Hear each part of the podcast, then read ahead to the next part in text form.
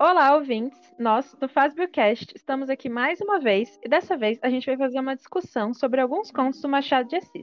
E eu sou a Sofia. E eu sou a Leandra. E eu sou o Saulo. E eu sou o Harrison. E hoje a gente vai falar de três contos do Machado de Assis: O Espelho, O Segredo do Bonzo e A Teoria do Medalhão.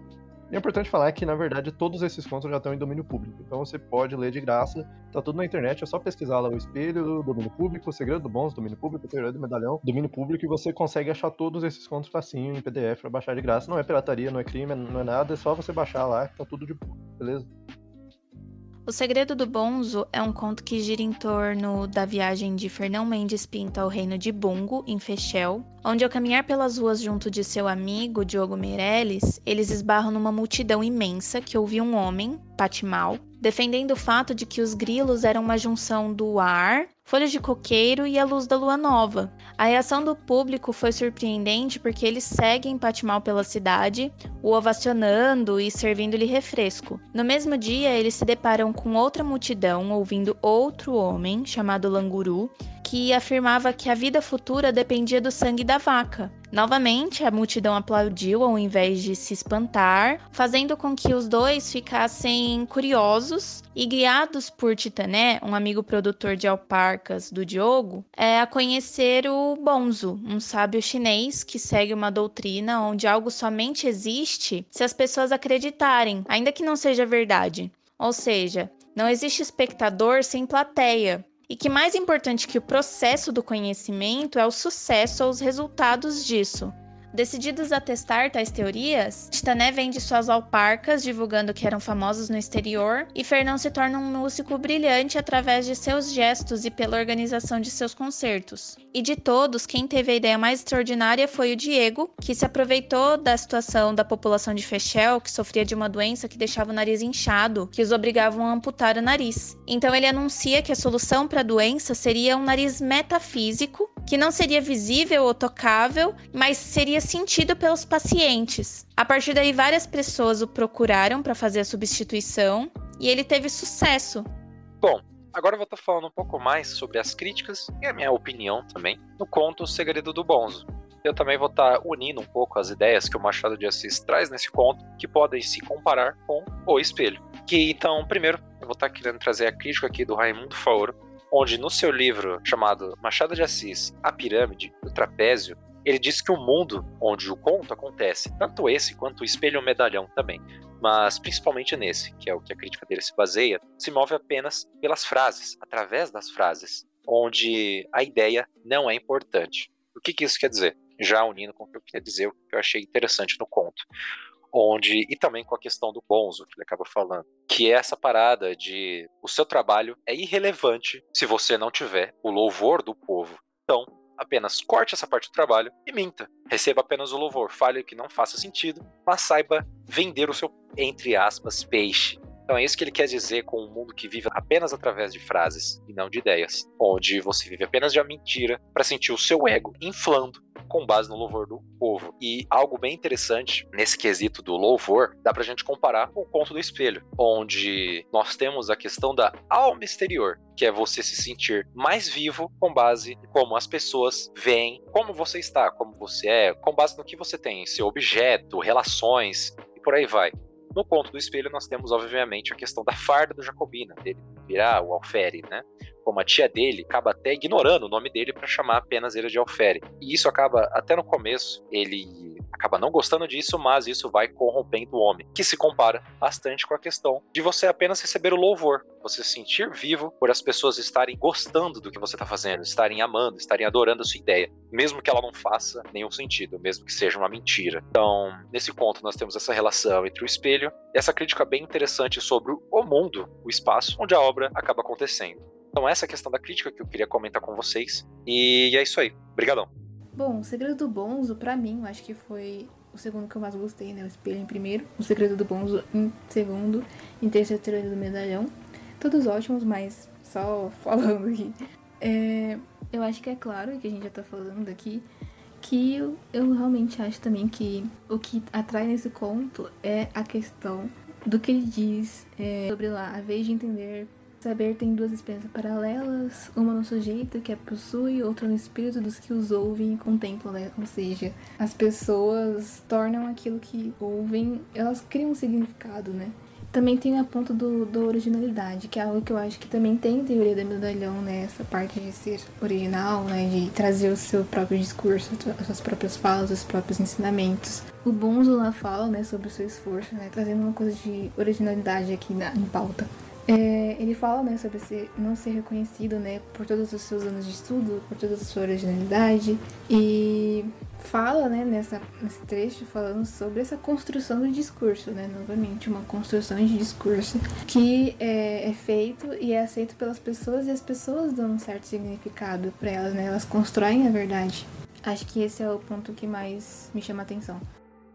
A teoria do medalhão é uma narrativa construída a partir do diálogo entre pai e filho, em seu aniversário de 21 anos, ou seja, quando um jovem alcançava a maioridade perante a sociedade da época. A conversa entre pai e filho ela gira em torno da teoria do medalhão, que pressupõe a imagem de boa influência, de status social, ou seja, tornar-se um medalhão se trata de ser aquele que todos admiram ou que todos querem ser, um símbolo bem-quisto para a sociedade. No entanto, para que isso aconteça, segundo o mais velho, o filho deveria comportar-se de maneira a evitar a originalidade e reproduzir apenas aquilo que já foi dito, o que todos já sabem, não discordar ou discutir com ninguém e não expor suas reflexões, uma vez que o intuito não é ser, mas parecer inteligente, sem fazer com que os outros se sintam incomodados ou indispostos com a sua presença. O conselho que o pai dá para o filho é que, relembrando o Nicolau Maquiavel, ele seja capaz de fazer o que for preciso para ter status e poder, nem que para isso ele precise esconder ou perder a sua essência. Bom, dá pra perceber que a teoria do medalhão é um conto que ainda é muito real hoje em dia, né? Se pegar, por exemplo, o caso de um comediante que foi perguntado lá sobre um podcast que levou Pedrinho Matador na primeira conversa, ele fez uma piada sobre, ah, por que que gastou essa, essa carta na primeira e tal, gastou lá para os 50, deixou para depois. E aí o dono desse podcast que ele comentou ficou ofendido e tal, e postou coisa no Instagram. Só que o problema é que os fãs desse cara foram lá e ameaçaram o comediante de morte. Tal. Falaram, a gente vai te pegar, a gente vai te matar, vai meter bala na sua cabeça. E é muito estranho escalar nesse nível. E eu acho que conversa bastante com a teoria do medalhão, né? De você ter sempre que falar o que os outros querem ouvir, de você sempre falar o que todo mundo tá falando, você nunca tem a sua própria opinião, se ela diferir da sociedade, né? Você sempre esconde ela, você fala o que todo mundo quer ouvir que assim você vai ser benquista, assim você vai ser importante, assim todo mundo vai gostar de você. Não tô nem falando de casos de racismo, homofobia, que isso é óbvio que tá errado. E eu acho que nenhum Machado de Assis estava falando disso na época. Mas de ter opinião um pouco diferente, de ser sempre que elogiar, eu acho que isso tem muito a ver com hoje em dia. Mesmo que o conto tenha sido escrito há mais de 100 anos. E em um artigo da Verônica Franciele Saido, ela faz uma comparação entre a Teoria do Medalhão e o Homem que Sabia Javanês, que é um conto do Lima Barreto, né? Ela fala que no Teoria do Medalhão, o narrador fala da arte de enganar, enquanto o Homem que Sabia Javanês, que é o, outro conto, o protagonista mostra como que se põe essa teoria em prática, né? Que nesse caso o conto é sobre um homem que tá desempregado, tá sem dinheiro lá, e aí um amigo dele fala, ó, oh, surgiu uma oportunidade de emprego aí, para você ser tradutor de javanês de um homem, você tem que ir lá e tal, falar, ensinar ele a ler javanês. E aí ele vai e não sabe nada de javanês e começa a ensinar o cara, e aí no final do conto ele já tá, tipo, sendo amigo do presidente e tal, sendo pra congresso. Isso é bem legal, hein? a escalada desse conto. É engraçado porque, na verdade, quando eu tava lendo O Segredo Bonzo, que me veio à cabeça o homem que sabia javanês, né? Mas aí dá pra perceber como esses três contos têm muito a ver entre si. É como se, na verdade, o Pomada o Bonzo, né, Pomada do Segredo do Bonzo, fosse o pai do garoto do Teoria do Medalhão ou fosse o próprio garoto. Só que aí, na verdade, tem uma diferença de 300 anos, então acho que não é isso. Mas ainda assim, os temas são bem parecidos, né? O Homem que Sabia Javanês coloca na prática o que a Teoria do Medalhão fala e coloca no mundo das ideias, é muito legal. O Segredo do Bonzo também, né? Ele mostra na prática o que o Teoria do Medalhão fala só na, na teoria. É, essa forma com que o Machado escreve, né, conta essa história, é bem legal, por quê? Porque ele traz uma análise, acaba falando ali uma crítica mesmo aos membros da sociedade daquela, daquele período, né? É, e é uma forma meio até irônica, eu acho. Pelo menos eu achei, assim, meio disfarçada, sabe? Porque tem ali o discurso entre o pai e o filho e eles criam esse diálogo, né? Que tem um, um foco narrativo um pouco diferente, torna a história com uma escrita meio diferente por ser um um diálogo, na verdade. E é uma conversa realmente meio inocente, né? Com o pai e o filho, uma coisa comum de se ver um pai e um filho discutindo ali e o pai dando conselhos ao filho. Mas o que eu observo e até trago na minha crítica é que tem uma aniquilação do indivíduo a favor de uma imagem de posição social, né? Na verdade, eu li assim, levando a sequência da minha lógica e da minha própria crítica. Eu segui é, a teoria do medalhão, depois eu li O Segredo do Bons, depois que eu li o Espelho. E para mim é claro, né, que tipo, ali na teoria do medalhão, você fica surpreso já com que o pai traz, falando sobre as pessoas da sociedade e como que o filho deveria agir para ser um medalhão, que medalhão né, seria o cara que tem ali é, um prestígio legal, um local legal na sociedade, meio valorizado ali. Ele fala aí, né, uma vez entrando na carreira, deves por todo o cuidado nas ideias que houveres de nutrir para o uso ali próprio. O melhor será não as ter absolutamente, coisa que entenderas bem, imaginando, por exemplo, um ator defraudado do uso de um braço. A ascensão social, pelo que eu vi ali, e o respeito que se cria dentro dela é é visto como uma não uso do intelecto, né? É, na verdade, né, como nos três contos, qualquer imagem criada ali é fruto de pura manipulação do indivíduo ou dos indivíduos, né? O Janjão, né, que é o nome do filho, ao se tornar um medalhão, é, aniquilando-se como indivíduo, ele cria maneiras e comentários eficazes ali aos membros do alto escalão da sociedade. É, seguindo até mesmo o que o próprio pai está falando ali, né? E ele até cita a publicidade, né? Ele estaria manipulando, realmente, essa manipulação de como eles, como as pessoas vão enxergar ali o Janjão, né? Ele fala, o pai fala, não te fala ainda dos benefícios da publicidade, né? A publicidade é uma dona loureira e senhoril que tu deveras riquezas forças de pequenos mimos, confeitos, almofadinhas, coisas miúdas, que antes exprimem as constâncias do afeto do que o atrevimento e a ambição. O espelho conta a história de Jacobina, que no momento presente estava num bar com seus amigos, enquanto eles conversavam sobre o universo, a alma, dentre vários assuntos, ele se mantinha calado, não muito interessado em discutir. Até o momento em que um de seus amigos o convida a participar e dar a sua opinião, e ele opta por contar uma história para provar que existe uma alma exterior e outra interior.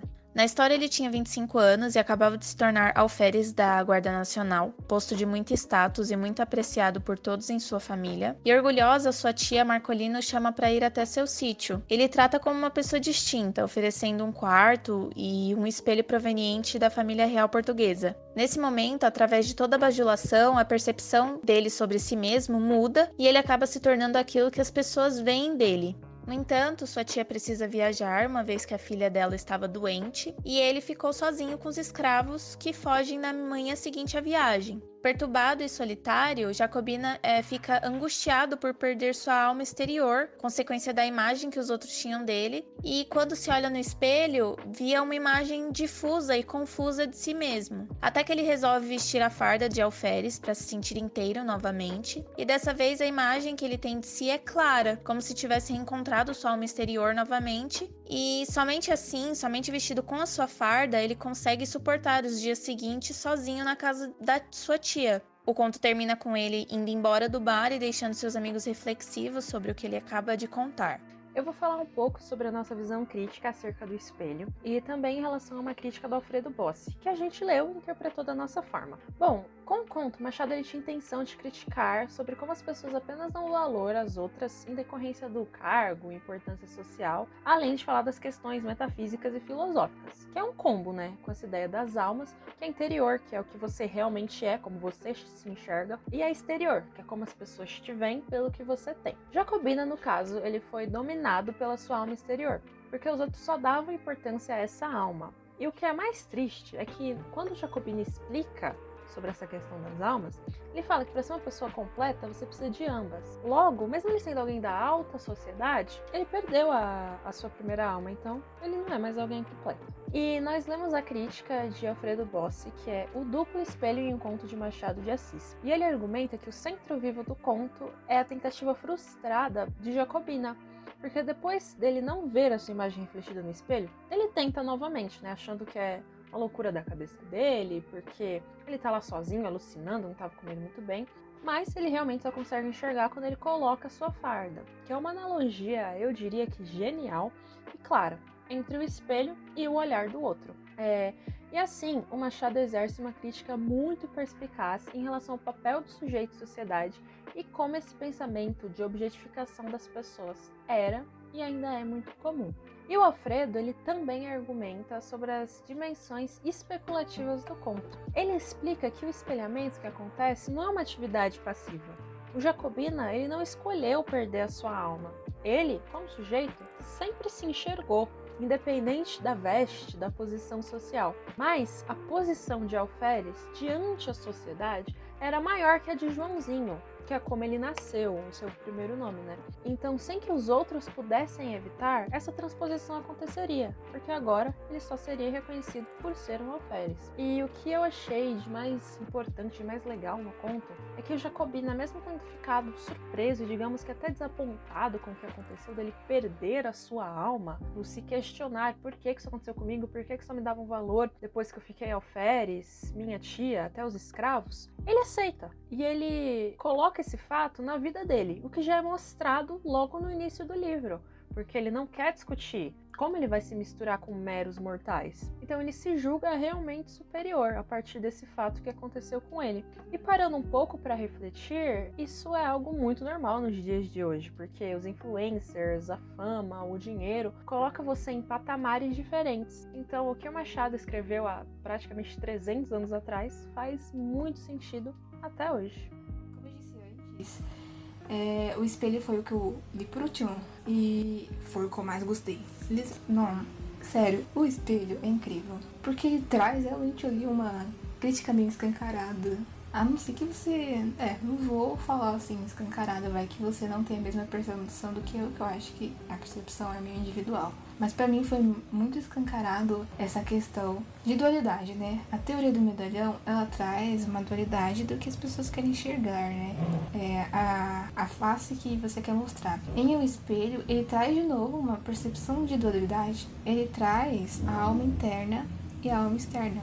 Ele novamente quer mostrar o que a sociedade é, o que a sociedade quer ver então seria ali o espelho da sociedade. É, e então Jacobina, que é o personagem ali, ele inicialmente no conto ele se encontra numa situação parecida que o, as reuniões lá que o pai do Janjão, inclusive Janjão parece muito um nome de personagem da turma da Mônica, mas é isso aí. O Jacobina, ele tem ali, ele tá no momento ali, meio parecido, né? Ele tá entre os caras que são importantes ali, tem um papel importante na sociedade e tal ele tá meio silenciado, ele tá distante desses discursos repetitivos ou montados. E aí ele vem com uma história ali, com uma ideia totalmente monabolante, né? Parece um conto dentro do conto. E eu acho interessante que você começa a ver ali a Guarda Nacional, né? O, o crítico que eu escolhi, ele que que fala um pouco disso da Guarda Nacional e fala alguns, alguns papéis importantes na sociedade, né? Que foi o, o artigo Machado de Assis, a Pirâmide de Trapézio, do Raimundo Faoro. Ele fala um pouco desse, desse local da Guarda Nacional ligada ao a fazenda, os escravos e a sociedade. Inclusive ele fala uma coisa muito interessante, né? Que os escravos, é, numa fazenda, eles eram meio que o pilar sem os escravos, as pessoas praticamente não, não eram nada ali. Não há fazenda sem escravos, sem escravo a fazenda seria desolação, que é uma, uma coisa que vai acontecer na história, né? Tem a fuga dos escravos, e aí o Jacobina fica lá assistindo sozinho, enfim. E a Guarda Nacional tem essa coisa do de ser uma coisa lustre às famílias, né? E é por isso que eles ficam é, chamando ele de Alfares, enfim, Alfares lá, Alfares não sei o que lá, e aí ele traz essa imagem que é o mais interessante, que é a alma interior e a alma externa, né? Ele fala, ah, está claro que o ofício dessa segunda alma é transmitir a imagem, como a primeira. As duas completam o homem, que é metafisicamente falando, uma laranja ele dá essa coisa das camadas, né? Uma laranja, o homem é uma laranja. É, isso cria, né, o indivíduo de duas facetas, com duas formas de existir. E ele se encontra ali meio vazio, né? Ele se perde ali da alma dele. Sem ela, ele não é completo. E privado dela, ele começa a ouvir o abismo. E o incrível é essa questão mesmo dele chegar ao final ali, se olhar no espelho e se encontrar-se vestido com a roupa de guarda nacional, porque é assim que as pessoas enxergam agora, né? Este é o grande papel, esse é o grande local dele na sociedade, ele é, uma, ele é um, faz parte da guarda nacional. Bom, acho que assim, a leitura individual, a princípio, se você fosse ler só, tipo, um conto desse, você perceberia que tem um elemento desse, desse conto que vai te chamar a atenção, né? Foi o que a gente meio que falou aqui de início, falando de cada um dos contos. Mas a gente que leu três contos, né, por exemplo, a gente percebe evidentemente a ligação entre eles. E eu acho que é isso exatamente que torna fascinante. Eu acho que o ponto, que pelo menos do que eu li em teóricos, o, o Raimundo Faoro, como a Lúcia Miguel Pereira, a, a, o próprio Antônio Cândido, né? A gente vê, talvez, a dualidade da história, de todas as histórias, dos elementos da história, e a sociedade, é a sociedade colocada ali. Porque é meio que se fala nessas histórias, enfim. Partindo do espelho, pra gente falar um pouco dessa dualidade que eu tô defendendo, a gente tem a alma interna, a gente tem a alma externa. A alma externa, basicamente, é algo mutável, é aquilo que as pessoas veem de você, o que elas enxergam, de como elas te, te denominam, enfim. E é um homem completamente moldado por, essa questão de a forma como as pessoas te enxergam. Ele só se encontra quando ele se olha no espelho vestido daquilo. É aquilo que completou ele, acabou completando ele a forma como as pessoas estão te vendo. É algo que, né, o Saulo também fala. E aí, em Segredo do Bons, nós também temos uma dualidade de uma verdade ali, uma dúbia verdade, que você vê a construção de um discurso para se tornar uma verdade. As pessoas pegam esse discurso e tornam uma verdade. É, é o ponto da publicidade que até é falado em Teoria do Medalhão né, fazer com que as pessoas enxerguem, ou pelo menos as pessoas vão enxergar dessa forma. E nos dois pontos ele traz, Machado, né, traz então ali na sua escrita um mistério do destino humano e até de forma individual, mas também coletiva, porque trabalho social onde o homem ele sai de si, encontra-se no externo e a partir que a sociedade faz enxergar diante do espelho e do discurso artificial feito por alguém, ele ele se torna ele na verdade, ele se torna né, reconhecido. Eu acho que é uma ideia muito atual do que a gente vê por sociedade, né? Eu acho que é um fator que persiste, né? Que é o reconhecimento social, é o seu local em classes sociais, é o que as pessoas esperam e enxergam de você. E é sobre aquilo que se torna relevante a partir de um consenso público, social, enfim.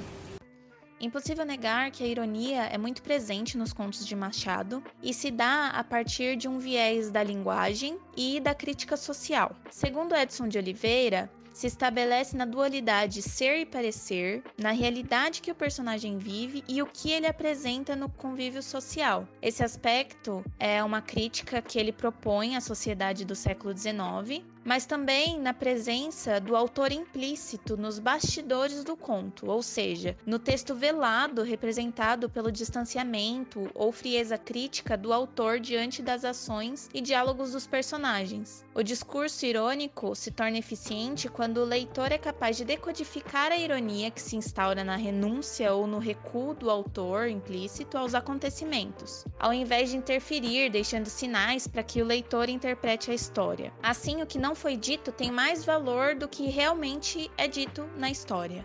Um exemplo disso, em A Teoria do Medalhão, é a ironia social que se dá pelo fato da comparação da conversa com a obra do Maquiavel, apresentado pelo sonho da classe burguesa de status social, de se enobrecer a todo custo, inclusive do seu verdadeiro eu, e pelo viés da linguagem, o autor implícito que, ao invés de julgar a ambiciosidade dos personagens, se atém a vê-los se degradar moralmente durante o texto em silêncio. Em O Segredo do Bonzo, por sua vez, ainda que a história não seja contada em primeira pessoa, o autor implícito está presente no texto, uma vez que as ações dos personagens são absurdas, mas produzem fascínio para a população de Fechel e não há interferência do discurso oportunista, o que evidencia um apagamento da voz crítica. O charlatanismo não é denunciado ou reprimido em momento algum, nem mesmo por Fernão, que vê todo o acontecimento como uma experiência, uma brincadeira. Ainda assim, para o leitor fica claro a imoralidade e a crítica aos charlatões e às ideias controversas. Então é isso, gente. Esse foi mais um episódio do nosso podcast, o Cast. E se você tiver alguma dúvida, alguma crítica, você pode nos contatar pelo nosso Instagram, Clique Literatura. Segue lá a gente também. E é isso.